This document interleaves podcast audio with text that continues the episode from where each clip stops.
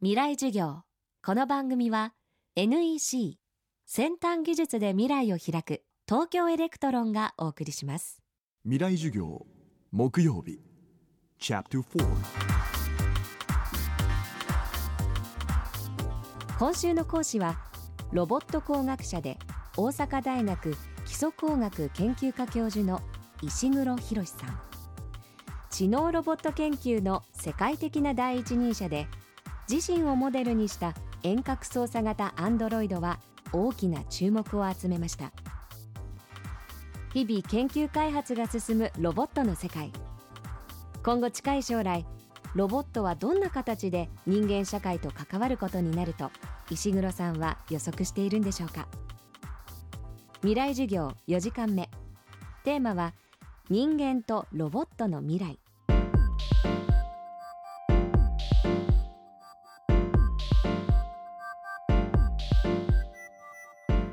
やっぱり僕ももっと世の中にそのアンドロイドというか人間そっくりのロボットがたくさん使われるようになったりまあ個人的なテレノイドみたいなロボットがたくさん使われるといいなと思ってます。まあそれ自分がやってることですからね。でまああのそれどういうところで使われるかというとやっぱり日本の最大の問題は高齢化社会で、えー、と若い人がどんどん少なくなって街中で働く人が少ないと。でそういった時にやっぱりロボットを使えると思うんですよね。例えば両方の意味で使えるんです。一つは少なくなった人の代わりをすると。例えば、まあ、今駅でもねほとんど駅員さんいなくて全部自動改札で自動販売機なんですけど、まあ、あれもちょっと殺風景ですよね。やっぱりその何かせめて人型のロボットがいてくれた方が道迷った時にも道聞きやすいしもうちょっと人を感じたいですよね。で大型のねショッピングモール行ってもねそのほとんどなんていうんですかその店員さんいないわけですよね。デパート行くともちろんいるんですけどじゃあショッピングモールをねそのデパート並みのその、えーと、クオリティにしようと思うとえーと、アンドロイドでもいいから店員さんいてほしいなとか思ったりするわけですね。であのもう一方のその使い方は高齢者の人が働き続けるためのあの、えーと、ロボットっていうのも考えられて例えばさあの私がですねその年取った時に Android さえあれば家からあの大学の授業ができると。で、まあ、それは、まあ、お年寄りっていうのは、体は不自由になるかもしれないけど、まあ、知識とかはたくさんあるわけですよね。そういう知識を実際の世の中で活用してもらう。まあ、そういうロボットっていかようにでも考えられるわけで、えー、とお年寄りはより長く働くとそれから人が少なくなった分人らしいロボットとか、まあ、人らしくなくてもですねその人の代わりで働くロボットで補っていくと、まあ、そういうことがまあ10年後にはもっともっと進んでると思いますね。人間と技術の関係性って見た時に人間は必ず技術の主人で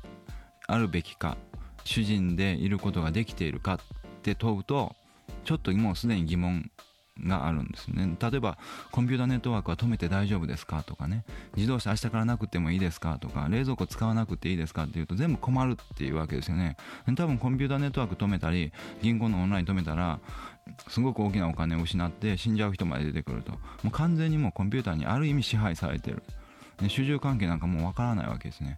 多分人間の生活からコンピューターを切り離すことはできないぐらいに僕らは技術と結びついてまあもっと言うとその技術によって人間進化しているのでもうすでに技術と融合されているというところがあると。でロボットもその延長線上で僕らを受け入れていくので必ずしも人間が主でロボットが銃っていう関係ではなくてまあまあ共生というかねあの共存というか人間がその今までこれまでもすでに技術と共存してきたという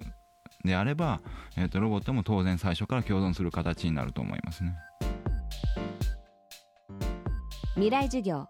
今週はロボット工学者石黒博さんの講義をお届けしました。